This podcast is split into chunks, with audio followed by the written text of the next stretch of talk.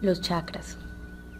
Bueno, hoy traemos un tema muy importante porque de seguro han tenido que haber oído este término, chakras, en algunas ocasiones. Y realmente está en boga porque es muy importante tenerlos presentes, entenderlos, reconocerlos y saberlos mantener en equilibrio. Pero antes es importante tenerlo, tener, claro y ser consciente de que somos seres energéticos. La energía en nosotros es tan real, tan propia innata que desconocerla puede llevarnos a no cuidarla, a enfermarnos y entrar en un desequilibrio total. Los chakras son círculos sagrados, es una palabra en sánscrito. Habla de círculos energéticos, matrices, ruedas de luz por donde fluye nuestra energía. Ellos se encargan de metabolizarla y expandirla por todo nuestro cuerpo, nuestra sangre, nuestros huesos, nuestras articulaciones, nuestros músculos, en fin, hasta nuestros pensamientos y nuestras emociones. Cuando nuestros chakras se bloquean, nos enfermamos, nos desequilibramos. Como somos un todo, el desequilibrio no se queda en una sola parte de nuestro cuerpo o en una sola parte de nuestro ser. No, ese desequilibrio va al plano emocional, espiritual, físico o mental. Por lo tanto, es, es importante estar conscientemente pendiente de cómo estamos, qué pensamientos acunamos y fortalecemos, cómo hablamos, qué sentimos ¿Qué nos duele? ¿Qué comemos? ¿Qué actividades estamos realizando? ¿Cómo procedemos?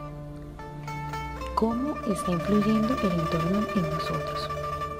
En fin, estar pendientes es una tarea personal, constante e ineludible si queremos vivir equilibrados, sanos y, en bienestar. Las personas contamos con siete chakras principales ubicadas en la línea media de nuestro cuerpo y cada uno de ellos se encuentra directamente relacionada con procesos innatos al ser humano. Vamos a nombrarlos del primero al séptimo, de abajo hacia arriba como están ubicados. Vamos a irlos nombrando y eh, indicando cuáles son esos procesos con los que están relacionados. El primero o chakra raíz está directamente relacionado con procesos de instintos, de supervivencia, de seguridad, de enraizamiento con la madre naturaleza.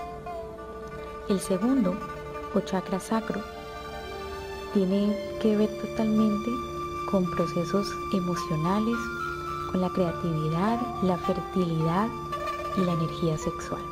El tercero, o plexo solar, está relacionado con procesos emocionales igualmente, con el poder, con la abundancia, con el control con la libertad propia, con la iluminación y con el despertar espiritual.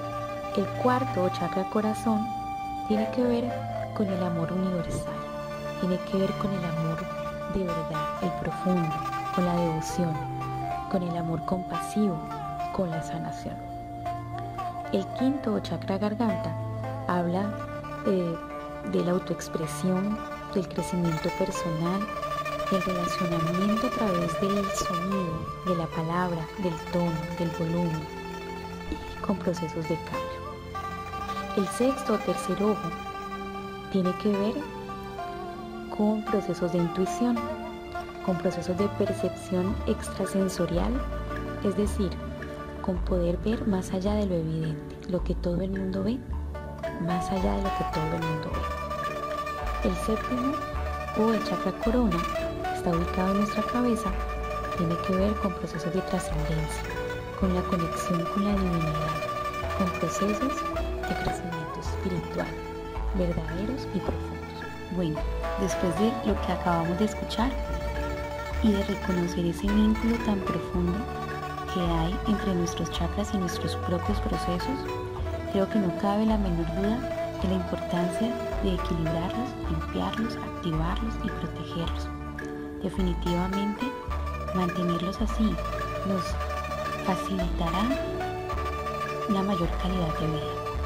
Algunos tips precisamente para equilibrarlos eh, sería la respiración, la visualización positiva, el cantar, el hacer decretos positivos, caminar descalzos, abrazar un árbol, escribir en un papel todo aquello que nos parezca negativo de nosotros, de nuestro día, de nuestra vida y luego quemarlo simbolizando de esta manera el soltar, el deshacernos de algo que ya no queremos llevar, el practicar yoga o tal vez el asistir a una terapia de Reiki. Todo esto nos va a ayudar. Sin embargo, lo más importante que debemos tener en cuenta es vivir consciente y responsablemente nuestra vida. Ser consciente de que somos un todo y que es importante mantenernos pendientes y en equilibrio. Esto es 929 Campus Vida. Ahí vamos.